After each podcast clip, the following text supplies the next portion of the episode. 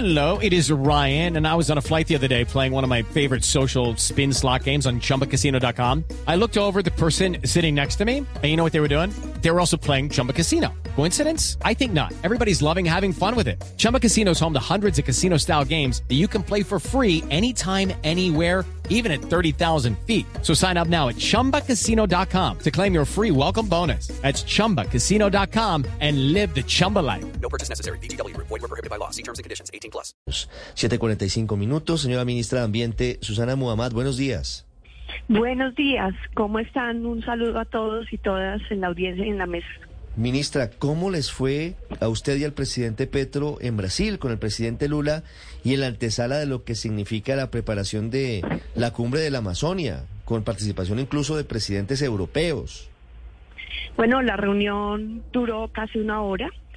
Fue una reunión muy productiva en donde se ratifica el compromiso del presidente Lula pues Brasil tiene 60% de la selva amazónica y del presidente Petro de convocar esta cumbre de presidentes de los ocho países amazónicos y como usted bien lo dice, incluye también a la Guyana francesa. Este tema se había hablado ya con el presidente Macron en la visita que el presidente Petro había hecho a París para ratificar un compromiso de salvar la selva. Va a haber unas etapas preparatorias que van a organizar eh, los ministros de Ambiente y que se va a convocar sobre todo el conocimiento científico que haya sobre la región, el conocimiento tradicional indígena, con la pregunta central, ¿qué tenemos que hacer para salvar la selva? Situación para la cual en el momento que haya la cumbre de presidentes, los presidentes toman unas decisiones eh, audaces y convoquen al mundo a salvar uno de los biomas que son críticos para la regulación climática a nivel de todo el planeta. Le preguntaba, ministra, sobre esa cumbre porque es clave el compromiso para salvar la Amazonia. Y la siguiente pregunta es, ¿cómo hacerlo? Más allá de la declaración política, de la posición que es muy importante, ¿cuál es la idea? Eh, ¿Cuál es el mecanismo que podría ponerse en marcha para buscar ese objetivo común que no debería ser solamente de los ocho países, sino de toda la humanidad de salvar la Amazonia? Bueno, hay varios eh, mecanismos que se han probado. Precisamente el, el, acuerdo de los presidentes es llamar a lo mejor que haya de la ciencia y también del conocimiento indígena que ha vivido en, eh, en la selva amazónica para buscar un plan integral. Esto no puede ser, y, y creo que hay un acuerdo, simplemente anuncios y declaraciones.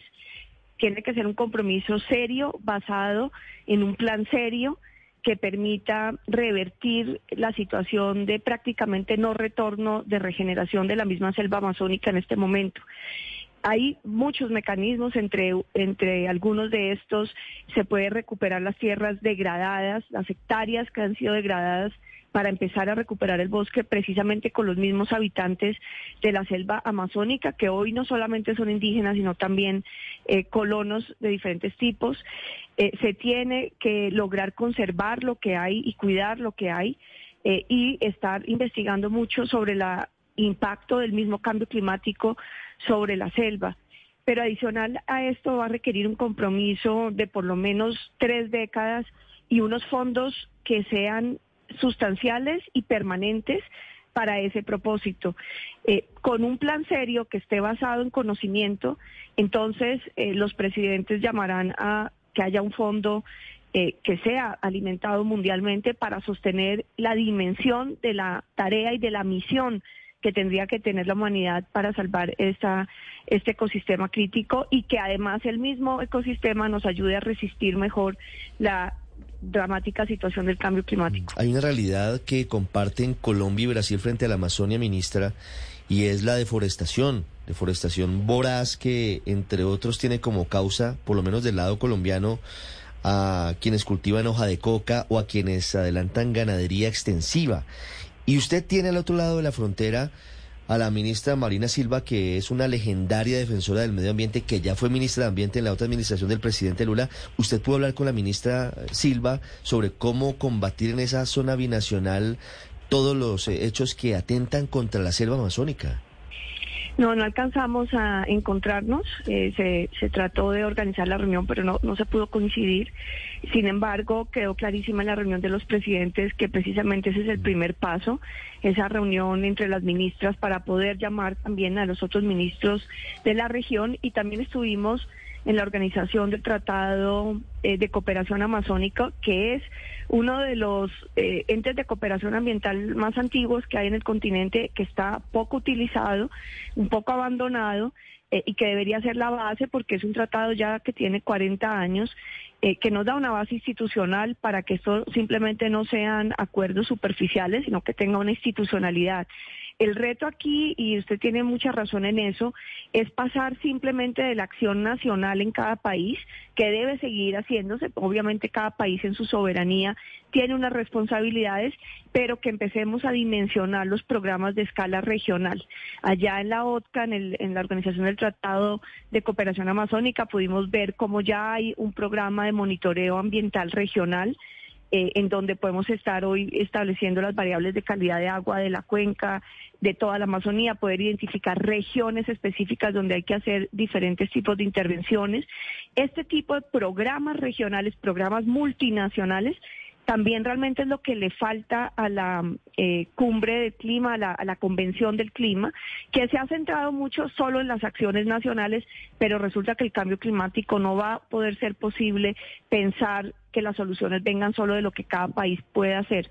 Ese es creo que uno de los retos principales y para eso se van a necesitar equipos multinacionales, fortalecer la multilateralidad y la capacidad eh, más operativa del Tratado de Cooperación Amazónico para llegar a, esta dimensión del trabajo, porque hay retos comunes como por ejemplo la minería ilegal que pasa de una frontera a otra eh, y sin un plan regional, por ejemplo, de contención de las eh, fuerzas de seguridad, pues burlan un país y burlan el otro país y terminan afectando el ecosistema. Ministra, dentro de todo este plan para preservar la Amazonia, ¿podría ser viable la propuesta del presidente Petro para que los países desarrollados, para que los eh, fondos internacionales multilaterales como el FMI condonen deuda de países como Colombia en caso de que se logre luchar de una forma decidida y positiva eh, contra la deforestación y contra los eh, efectos de las amenazas contra la Amazonia? Se está haciendo eh, estudios económicos para consolidar esa escala de propuestas. Yo creo que sí hay que pensar creativamente y con innovación porque realmente en este momento la destrucción ecosistémica o los desastres naturales terminan es afectando eh, los niveles de riesgo de los países y su capacidad de financiamiento. Es un contrasentido porque, no sé, a una isla del Caribe le pasa todos los años un huracán y la recuperación termina generándole más endeudamiento y un endeudamiento más caro. ¿Eso qué quiere decir? Que el sistema financiero multinacional no está adecuado a la realidad de la crisis climática y que también los tratados de libre comercio no están adecuados a la crisis climática. Fíjese que cuando aquí, por ejemplo, decidimos como país soberano proteger un páramo, eh, y ha habido previamente eh, un tema de contratos de minería, terminamos eh, en tribunales internacionales cuando proteger el páramo puede ser crítico para esta adaptación. Pero sí hay hoy unos mecanismos que están eh, pasando, que se llama el canje de deuda por naturaleza, eh, y es que usted como país puede hacer un programa ambiental importante y poner bonos de este del país en eh, a venta en deuda exterior a cierta tasa y eso refinancia la deuda y la diferencia va a la inversión del programa ambiental. Esto se ha hecho a unas escalas interesantes, pero el reto aquí sería en un programa integral del tamaño del bioma amazónico qué significaría esto y eso sería como una frontera nueva, pero yo creo que sí habría mucho interés, ya quedó en los textos de la Convención Climática de Egipto que era necesario modificar el sistema financiero internacional para adecuarlo a la realidad de la crisis climática, ya quedó que era importante innovar en los mecanismos financieros para financiar la escala de cambio que se debe hacer. Entonces creo que hay hoy una ventana de oportunidad muy interesante para poder eh, ser serios con estos compromisos y sobre todo sostenerlos en el tiempo. Sí, ministra, a propósito del cambio climático, la temporada de lluvia fue fuertísima y sigue lloviendo, ministra, eh, cuando debería estar en, en, verano en algunas zonas del país. Desde su oficina, desde el Ministerio de Ambiente, ¿cuáles son las recomendaciones eh, para enfrentar la problemática por el cambio climático en Colombia, en el caso puntual de Colombia? Bueno, en este momento eh, sí tenemos una situación atípica en algunas regiones, pero también en otras. Esto también es un tema eh, que todos los colombianos tenemos que asumir y es que vivimos en un país diverso que está además sujeto a regímenes climáticos diferentes. Por ejemplo, desde noviembre ya empezó la temporada, casi desde octubre, la temporada seca en la Amazonía, que ahora está entrando en su principal eh, dimensión y empezará la temporada seca que está un poco retardada también en el sistema andino. Aquí empezamos a, prepararnos para eh, evitar la otra cara de la moneda, que son los incendios forestales, que puede ser una situación eh, de, de que tenemos que ir previendo la situación del agua hasta ojalá. Lucky Land Casino asking people what's the weirdest place you've gotten lucky. Lucky? In line at the deli, I guess. Aha, in my dentist's office. More than once, actually. Do I have to say? Yes, you do. In the car before my kids' PTA meeting. Really? Yes. Excuse me, what's the weirdest place you've gotten lucky? I never win and tell. Well, there you have it. You can get lucky anywhere playing at LuckyLandSlots.com. Play for free right now. Are you feeling lucky? No purchase necessary. Void where prohibited by law. 18 plus. Terms and conditions apply. See website for details. Marzo, abril, cuando vuelva la temporada de lluvias. Y al mismo tiempo estamos en este momento pues empezando a hacer las evaluaciones de pérdidas y daños que dejó la temporada de lluvias eh, exacerbada por el fenómeno de la niña. Para la temporada seca y sobre todo en esta época de vacaciones, una alerta de prevención a turistas que van a zonas naturales, al manejo de residuos, a no dejar vidrios, sobre todo en, en zonas boscosas que pueden terminar en el momento de sequía generando incendios, eh, cigarrillos, a tener mucha precaución. Y eh, pues estamos en este momento observando, no podemos cantar victoria porque falta todavía varias semanas, pero sí hay en este momento una reducción de un 91% en eh, la Amazonía y en general en el país de los puntos de calor y de los incendios forestales comparado con temporadas anteriores. Eh, es interesante, pero no, no, definitivamente apenas estamos entrando en la temporada. Entonces hemos lanzado una campaña para la Amazonía que se llama Salvemos la Selva mantener esta ratificación de los acuerdos sociales que hemos hecho con parte del campesinado, no todo, eh, y hemos también avanzado en disponer de eh, una flota eh, de aviones con la Fuerza Aérea para ayudar a apagar incendios. Entonces, mucha precaución, mucha prevención, disfrutar las vacaciones, pero con mucho respeto por la naturaleza en todo el país.